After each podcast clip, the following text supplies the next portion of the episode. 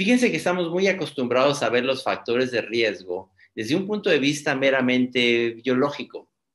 Digamos, tenemos dos personas de 50 años de edad que ambos tienen las mismas condiciones, tienen el mismo, la misma diabetes, qué sé yo, la misma condición, nomás que uno sí se puede quedar en su casa y otro no. Uno puede trabajar desde casa y otro se tiene que trepar al metro. Entonces, parecieran tener el mismo riesgo, pero no. Entonces, no veamos nada más esto desde un punto de vista biológico. Algo de eso quiero tratar también con ustedes. Em, hablando en situaciones de proporción, siempre me gusta empezar mis pláticas con esta proyección. Comparemos, porque a mí frecuentemente me dicen, usted que estuvo tan involucrado en la pandemia de 2009, ¿cómo le hicieron para ser tan exitosos? Bueno, hay que decir que México, en efecto, y no me doy yo el crédito, se lo doy a las autoridades, a, la Secretaría, al entonces secretario de Salud, el doctor Ángel Córdoba, eh, recibió reconocimiento internacional por la manera en la que México respondió, pero también hay que decir que era una situación sustancialmente menos grave que la que estamos viviendo. Solamente les pongo en contexto. Miren, en el peor momento de la pandemia, de 2009, 2010, que, es, que era el 14 de octubre del 2009, teníamos en este grupo de hospitales de los Institutos Nacionales de Salud, que son todos los que ven ustedes aquí, que seguramente conocen algunos, 216 pacientes hospitalizados y 86 intubados. Recuerdo yo que hablaba yo con el secretario de salud en mi carácter de, comisionado, decirle que estábamos en una situación muy difícil, que estábamos llenando ya las terapias intensivas de los hospitales. Bueno, pongan eso en contexto. Esta pandemia eh, ha tenido en un solo hospital todos estos pacientes juntos y durante un año completito. Yo les aseguro que en muchos, en algunos de estos hospitales, en este momento, puede haber 200 pacientes hospitalizados y 80 intubados en un solo hospital. Esta pandemia es en órdenes de magnitud mucho peor que aquella, pero es también, sin duda, el peor problema de salud que ha vivido México en los últimos 100 años probablemente, y necesitamos las mejores acciones de salud y de gobierno de los últimos 100 años, no me queda ninguna duda. También desde el punto de vista sociopolítico, cultural, es la peor situación que el mundo ha vivido, quizás con excepción de las dos grandes guerras mundiales, eh, y nos tocó vivirla y como decía ahorita Lori, pues que hay quien tendrá un papel que jugar en eso. Me quise meter un poquito con los mecanismos de transmisión porque tiene que ver también con los riesgos. Estos son mis garabatos, discúlpenme. Ahorita que decía eh, Lori también de cómo evolucionó el conocimiento y cómo tuvimos que evolucionar todos. Y, en un principio pensábamos que la transmisión indirecta, o sea, que tú tocas una superficie y luego alguien toca esa superficie y te tocas la cara, los ojos, ya te infectaste. Así lo creíamos en un principio.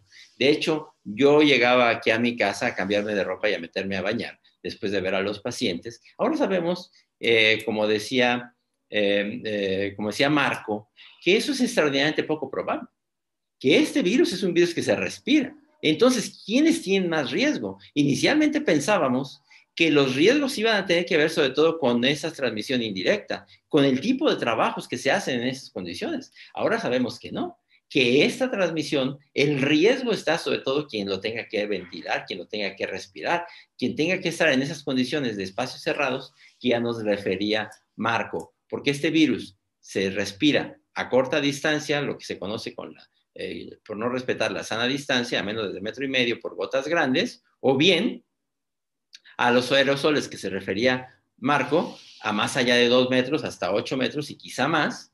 Eh, y eso tiene que ver desde luego con un factor de riesgo. ¿Cuál es el factor de riesgo? ¿En qué condiciones trabajas? Y a eso me voy a referir también más adelante. Entonces, eh, también no, quise dejar de señalar que el cubrebocas nos protege contra esos, esa transmisión de aérea o esa transmisión para respirar el, virus, eh, pero tiene un límite. El cubrebocas, de hecho, también se ha equiparado a una vacuna porque deja pasar algunos virus y a lo mejor te permite no tener un cuadro tan grave cuando te enfermas, pero tiene un límite. Es desde luego lo mejor que puedes hacer cuando te vas a enfrentar al virus, sobre todo en grandes cantidades. Pero hay una cosa que no se ha insistido lo suficiente. Un cubrebocas, para que funcione, debe ser un buen cubrebocas. Primero, no lo debes traer de barba, de bigote. Eh, debe cubrir bien, como muestra aquí este niño, del puente de la nariz a la base de la barbilla. y por los lados debe cubrir las mejillas. Y debe tener preferentemente una buena fijación nasal, un buen moldeador nasal.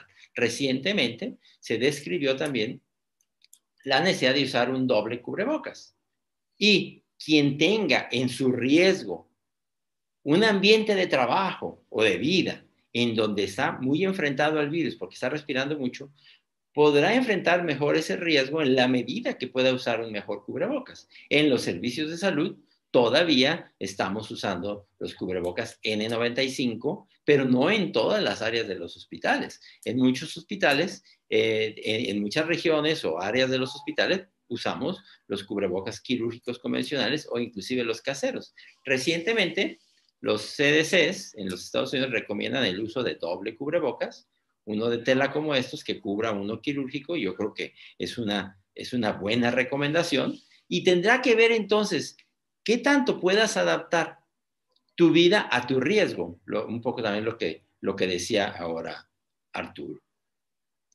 Eh, dos términos que también me gustaría aclarar. No es lo mismo controlar que mitigar. Controlar es que no haya casos nuevos. Y eso necesitamos el distanciamiento social, el cierre de actividades, la educación, la comunicación, las detecciones por pruebas del laboratorio, aislamiento, cuarentena, cubrebocas, vacunas. No agregué yo ahí algo que es muy importante. Hay que decir que esta es de las primeras diapositivas porque, eh, que yo diseñé en esta pandemia, porque, eh, como decía Lori, tenemos que ir modificando las cosas. Yo en esta diapositiva ya agregué las vacunas y sin embargo no agregué algo que es muy interesante y que ahorita estoy pensando que lo tengo que agregar, que es todo lo que mencionó o un, un sustrato de lo que mencionó Marco. ¿Cómo vamos a hacer en el futuro para no estar todos respirando el mismo aire viciado. Aquí podríamos agregar ventilación entonces en el control. Mitigación es que los casos que ya ocurrieron nos hagan menos daño.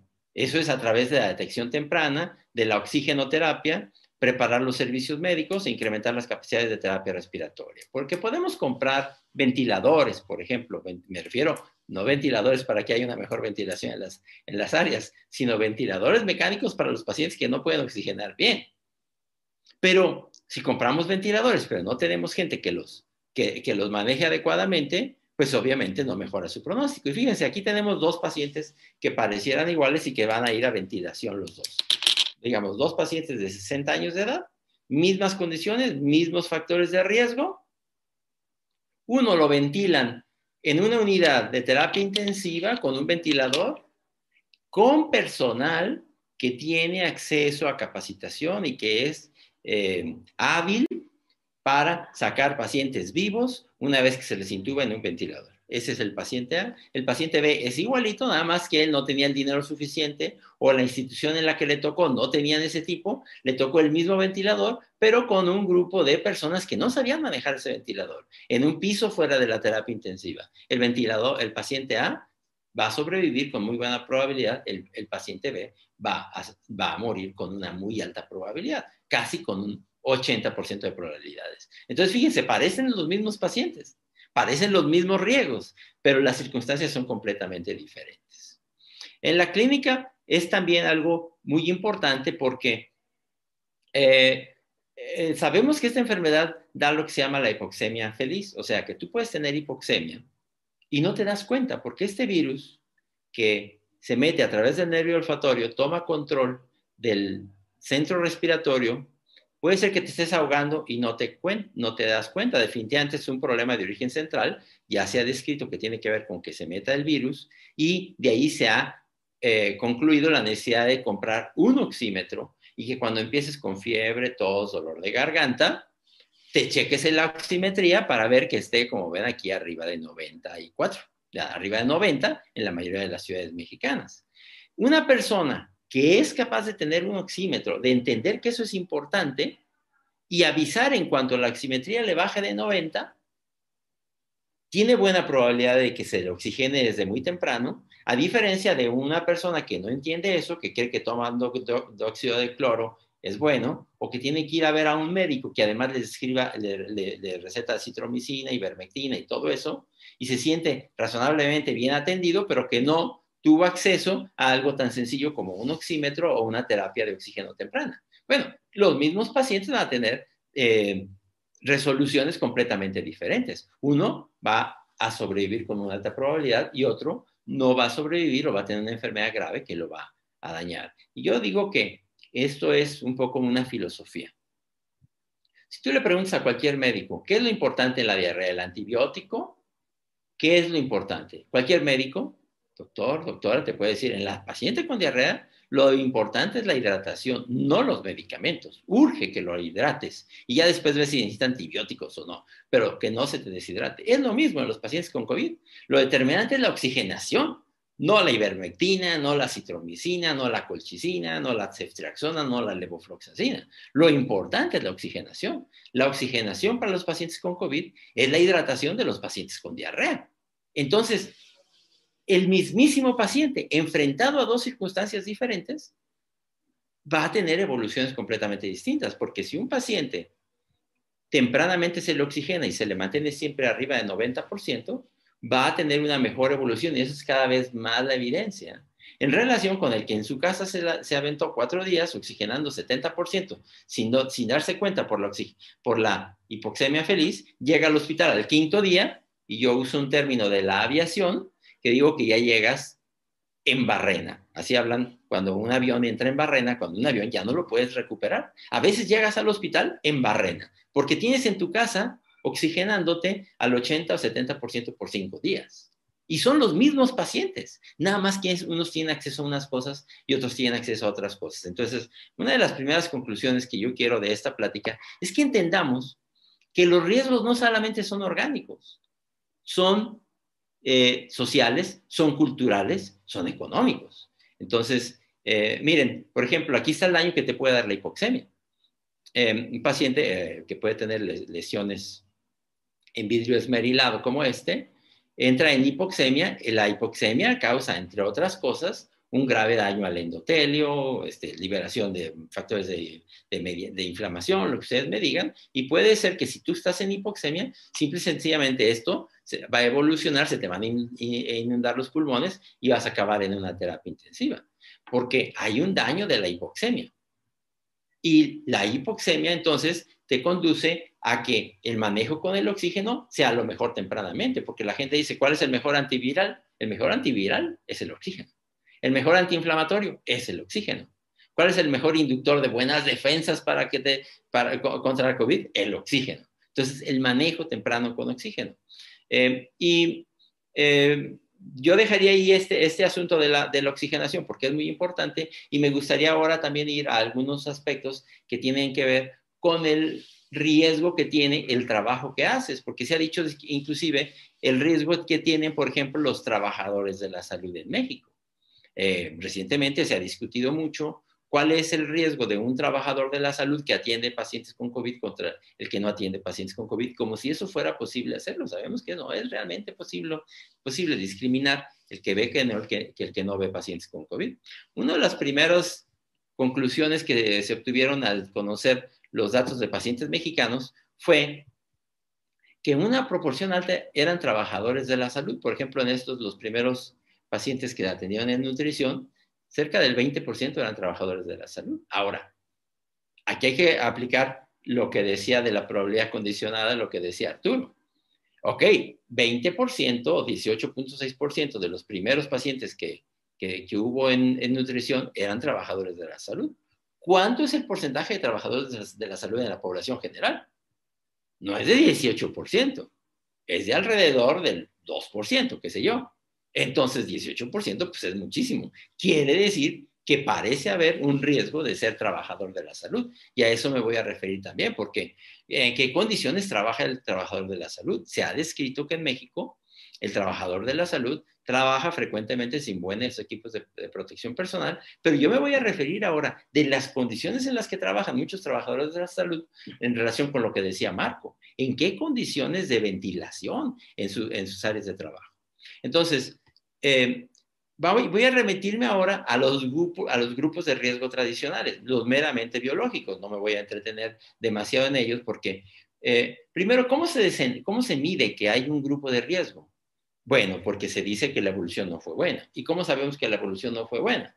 Bueno, porque tuvo más necesidad de usar terapia respiratoria porque cayó más en hipoxemia. Eso es, digamos, el estrato más bajo. El que ya le fue más mal tuvo necesidad de hospitalizarse. El que todavía le fue más mal tuvo la necesidad de entrar a terapia intensiva o a, una, una sección habilitada fuera de la terapia intensiva porque ya se había atiborrado la terapia intensiva. Otro es que el que tuvo necesidad de usar ventilador y finalmente el que se murió. Esos estratos son los que nos van definiendo, digamos, esos grupos de riesgo meramente biológicos. Pero ya les decía, también si consideramos la situación como nos la planteó Arturo, bueno, es que puede ser que estamos considerando factores de riesgo, algunas cosas que no son biológicas, que puedan ser meramente condiciones socioculturales económicas. Simple y sencillamente no tenía un alto factor de riesgo como este otro, pero tuvo acceso a una atención médica de más mala calidad que esta otra persona. Entonces, pero los, los meramente biológicos, pues se determinan sobre todo por la edad, condiciones médicas crónicas, el embarazo en el caso de las mujeres, sobrepeso, obesidad, tabaquismo y adicciones. Hay que decir que mucho de esto se ha dado en estadísticas como las que nos mostraba ahorita Arturo, que dice, bueno, es que de los que murieron, tantos tenían tabaquismo. Sí, pero ¿qué proporción de la población fuma? Y entonces hay que determinar si realmente era un factor de riesgo o simple y sencillamente estaba representando la población de la población que fuma y que finalmente vino a morir. Y no ha sido fácil determinar entonces cuáles son los factores de riesgo meramente biológicos, porque se cruzan mucho con esos factores económicos, culturales. Eh, por ejemplo, en, los Estados Unidos, ya nos decía Marco, esta es una enfermedad racista y clasista, está claramente eh, correlacionado con grupos, por ejemplo, con la, con la población negra o la población hispana. Entonces, no es fácil discriminar y decir cuáles son los verdaderos factores de riesgo biológico. El más claro de todos es, sin embargo, la edad. Ahí sí está muy claro que es el principal factor de riesgo. Si ustedes consideran la edad como el grupo de referencia, los que tengan 5 a 7 años, 5 a 17 años de edad, como ven aquí, esto es un estudio que pueden, que pueden obtener de, datos de, la población de los Estados Unidos, los, los enfermos y los, y los muertos, eh, y consideran como el riesgo basal el que tenga 5 a 17 años, pueden ver que si tienes ya de 18 a 29 años, ya tienes un mayor, un doble, un, doble factor de riesgo de enfermar. Pero vean ustedes la muerte, aquí hasta abajo. Si la referencia es tener 5 a 17 años, los que tengan 0 a 4 años tienen la misma probabilidad de morir, uno por. Pero vean ustedes, si ya tienes, digamos, 30 a 39 años, ya tienes 45, por, 45 veces más probabilidad de morir. Y si tienes 75 a 84 años, tu probabilidad de morir es de 3.200 veces mayor que si tienes el grupo, si estás en ese grupo de 5 a 17 años, que es el grupo de referencia. Es más, aunque seas joven, muy joven, de 18 a 30 años de edad, de 18 a 29 años de edad, tu probabilidad ya de morir es de 10 veces en relación con el grupo de referencia. ¿Y qué se puede hacer con eso?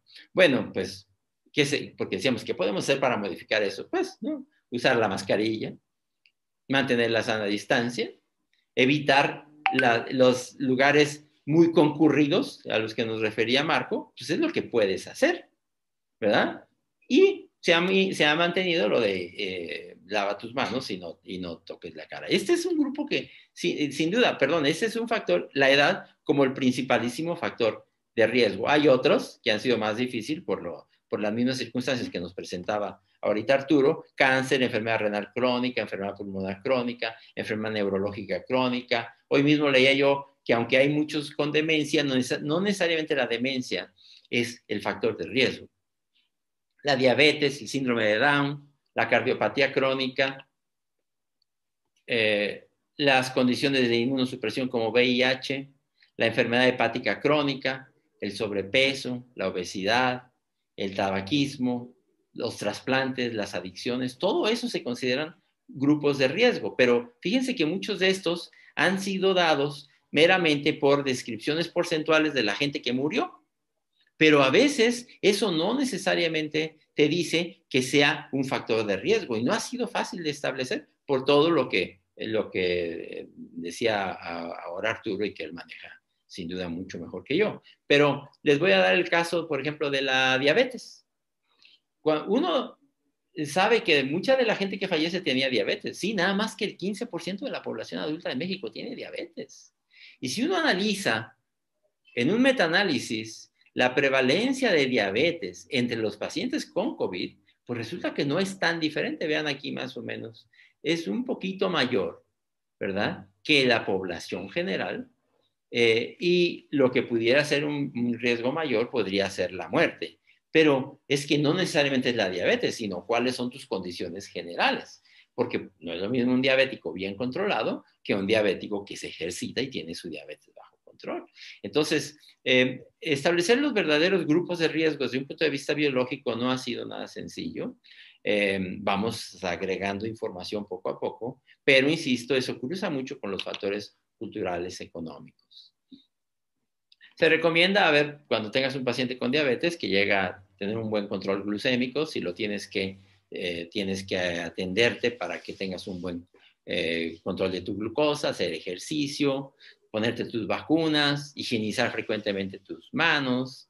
Eh, cuando estés en, lugares públicos, llevar lo que se llama una higiene respiratoria, ponte tu cubrebocas, no te toques ojos, nariz o boca, minimizar el contacto con enfermos, cubrebocas en todo espacio público y en caso de sospecha de COVID en personas cercanas y evitar áreas de alta incidencia de COVID. Si ustedes se fijan, eso que se les recomienda para las personas con diabetes, pues no es ni más ni menos que lo que le debemos recomendar a absolutamente todos. Y eso también lo trató, eh, lo, trató Marco. Es que al final es lo, es lo mismo para todos.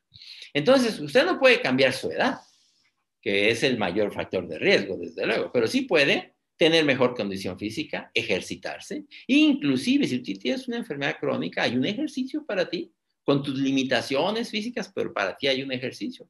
Puedes controlar tus enfermedades crónicas, tratar de controlar tu peso corporal, evitar adicciones, usar cubrebocas en espacios públicos, evitar aglomeraciones y sitios de pobre ventilación, higienizar tus manos con frecuencia, evitar salidas innecesarias de casa. Fíjense, por ejemplo, ese es un factor de riesgo, salir de casa. Hay quien lo puede hacer y hay quien no lo puede hacer, y me voy a referir a eso un poco más adelante. Vacunarse en su momento, comprar un oxímetro y atenderte a tiempo en su caso, en lugar de estar tomando una serie de medicamentos que no solo no te van a ayudar, sino te van a limitar una atención temprana. Entonces, las condiciones socioculturales económicas se deben ver como un factor de riesgo. La pobreza se acompaña de pobre acceso a servicios de salud. La mala educación lleva a tomar malas decisiones, como tomar una serie de medidas alternativas, entre comillas.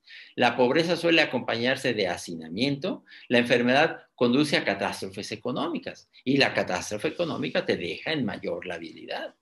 Eh, la gente a veces cuando va a los hospitales privados, y no quiero yo aquí abonar a digamos, a satanizar a los servicios médicos privados, la gente a veces no se da idea de lo que cuesta una atención médica privada. La gente cree que puede hacerlo y cuando llega y se da cuenta que a los tres días de tener una enfermedad seria que te lleva a terapia intensiva, se puede acabar, se puede estar acabando los ahorros de toda tu vida, eh, eso está señalando sin duda también riesgos culturales económicos que tienen algunas personas de, un mayor, de una mayor probabilidad de evolucionar a, una, a, una, a, la, enfermedad grave y a la muerte inclusive. Ahora, el trabajador de salud como grupo de riesgo para morir en México ya se ha descrito mucho. Eh, inclusive salió una, si recordarán, una, una editorial en el Lancet que fue criticada por el propio gobierno, algunos argumentos que creo que tenían algún peso, pero al final no, yo creo que no se puede discutir una verdad de aquí, lo que por lo menos inicialmente eh, no teníamos un servicio de salud adecuado, nuestros servicios de salud estaban precarios, nuestras condiciones de trabajo eran precarias, la ventilación de las áreas era muy pobre y los equipos de protección personal fueron muy escasos y México ha por desgracia, pagado un alto precio, eh, no solo en su población general, pero muy particularmente en sus servicios de salud y en sus trabajadores de la salud. Que yo creo que, volviendo un poco a lo que mencionaba en un principio Marco, tiene que ver con algunos riesgos de la manera en la que trabajamos, no solo por usar o no un buen cubrebocas, porque esto se, se trató de circunscribir mucho a que si te tenías un buen, eh, un buen cubrebocas, si tenías bata, doble bata, botas, gorros, ahora sabemos que Bueno, ¿para qué quieres botas de trapo? ¿Para qué quieres una doble bata, triple bata, un gorro? Realmente esto se respira. ¿Qué necesitas? Un buen cubrebocas o dos buenos cubrebocas y una buena ventilación, una buena condición de trabajo. Miren, aquí está, por ejemplo, una sala de terapia, intermedia, este, terapia intensiva, terapia intermedia. Aquí están los monitores del paciente, lo que ustedes me digan. Esto puede ser cualquier hospital, público o privado. Vean aquí el medidor de CO2, 1822. El personal de salud que trabaja en estas condiciones, por buen cubrebocas que use, por bata que traiga, por gorros que traiga, por botas de trapo que traiga, tiene un alto riesgo de infectarse si está ahí ocho horas allí metido. Porque aunque el cubrebocas sea N95 y le reduzca la, la, inhalación en un 90%, pero si va a estar ocho horas allí metido, en condiciones en las que 1822, eso quiere decir que más o menos, eso lo manejará mucho mejor Marco que yo, más o menos el 2% del, del, del, aire que estás respirando ya estuvo en los pulmones de alguien más. Y a veces son esos pacientes que tienen COVID. Y aquí está, esto es de esta publicación de enero del 2021, que debemos en el futuro privilegiar los, las soluciones de ingeniería, inclusive sobre los equipos de protección personal que tenemos que seguir usando. Si tú tienes un ambiente en el que hay mala ventilación y hay muchos virus o patógenos, pues finalmente te vas a enfermar por más equipos de protección personal que tengas. De hecho, en la pirámide, el equipo de protección personal se encuentra en, la, en, el pico de la pirámide, que aquí en este caso es, es, una pirámide invertida, y la mayor protección te la va a dar la ventilación, como ven aquí, la, el control de la fuente. Yo creo que eso tiene mucho que ver con la manera en la que trabajamos los trabajadores de la salud en México. Eh, y decir, por ejemplo, es que este no es de primera línea, este ve nada más al paciente en el primer nivel de atención. ¿En qué momento está viendo al paciente? ¿Y en qué condiciones? En condiciones precarias, sin ninguna ventilación, a veces en un consultorio de farmacia, donde hay un altísimo nivel de contaminación, eh, donde el paciente en los primeros dos o tres días está excretando la mayor cantidad de virus. El paciente aquí en terapia intensiva ya muy frecuentemente ya no tiene virus o tiene muy poquitos. Si uno lo compara con los dos o tres primeros días, entonces creo que también podemos concluir que el trabajador de la salud en México tiene un alto riesgo por las condiciones en las que trabaja, no solo porque no tenga un buen equipo de protección personal, y también yo creo que ya podríamos haber concluido que no podemos diferenciar a los trabajadores de riesgo que tienen contacto de COVID con los que no lo tienen, para decir que unos deben tener algunas canonjías sobre de otros, porque al final todos están jugando su vida y su salud. Tendremos que en el futuro, no, no, no abundo sobre eso porque ya lo dijo Marco, dar más atención a la ventilación. Eh, quienes no pueden quedarse en casa, aquí vean una lectura en el metro, 1826. Eh, en general, las, las, partes por millón de, CO2 arriba de, de, de, 1000 se consideran ya peligrosas, porque ya llegando al 2%, pues más o menos a, a 2000, estarías respirando el 2% del aire que respiraron todos los demás. Si vas en un vagón del metro con otras 100 personas, pero dos de ellos llevan el virus y tú estás allí 30 minutos, pues buen cubrebocas que traigas, ojalá, pero eso no va a evitar que respires una buena cantidad, una buena cantidad de virus. El que se tenga que meter al transporte público, el mismísimo individuo con sus mismas características biológicas tiene un mayor riesgo que el que, el que se pudo quedar en su casa trabajando.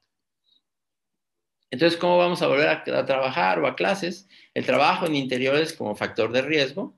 Eh, han puesto mamparas, que creo que van a servir muy de poco porque los aerosoles van a superar las mamparas. Serviría mucho más esto que ven acá arriba, la ventilación, y no, no abundo de eso, ya lo dijo Marco, a lo mejor tener filtros de aire, si las la, la, arquitectura de, de, las escuelas o de los hospitales no nos permite ventilar, pues vamos a tener que ver, de que ver cómo le vamos a hacer. Si no podemos ventilar porque no, no podemos hacer un agujero un edificio, pues por lo menos tener esos filtros que nos describió también Marco. Estoy por terminar, pero toda pandemia es un fenómeno médico, social, político y económico. ¿Cuándo vamos a volver a ver una plaza llena con el Papa dándole la bendición a todos? ¿Cuándo? Vamos a ver que los políticos atiendan a la ciencia. Yo creo que lo van a entender poco a poco. Aquí está Donald Trump bajando de su primer acto de campaña. Esperaba un millón de asistentes y llegaron 70 mil. Yo creo que Él tenía la presidencia ganada. La perdió el manejo catastrófico que tuvo de la pandemia y el no haber hecho caso a los más elementales datos de la ciencia.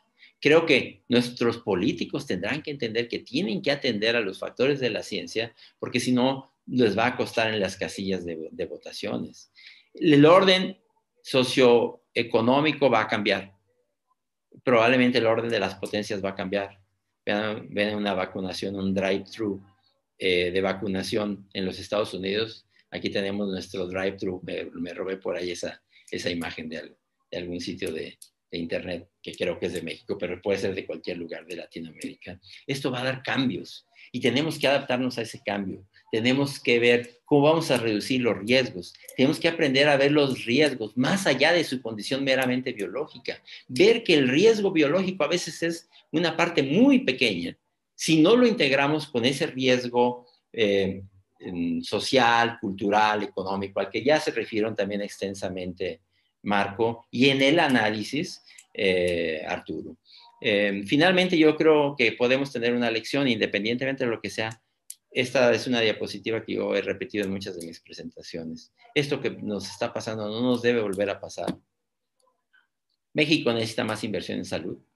México necesita más y mejores terapias intensivas. No se trata nada más de comprar más ventiladores. Yo he dicho, que, y eso se lo escuché alguna vez al doctor, eh, al doctor ah, Sierra, el, jefe de terapia intensiva de, del español o de ahora de algunos de los hospitales ángeles, que sacar vivo un paciente que metes en un ventilador mecánico es más difícil que manejar un avión.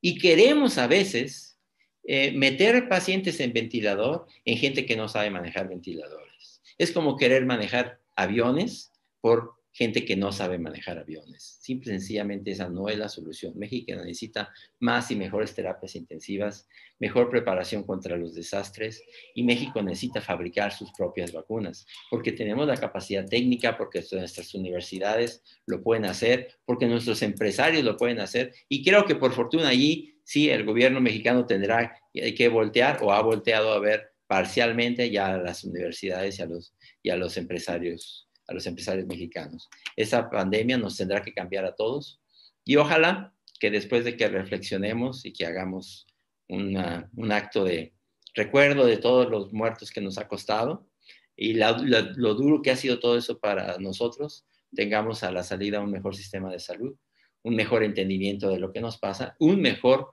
sistema de salud, un mejor México y un cambio para bien. Muchas gracias por su atención. Thank you.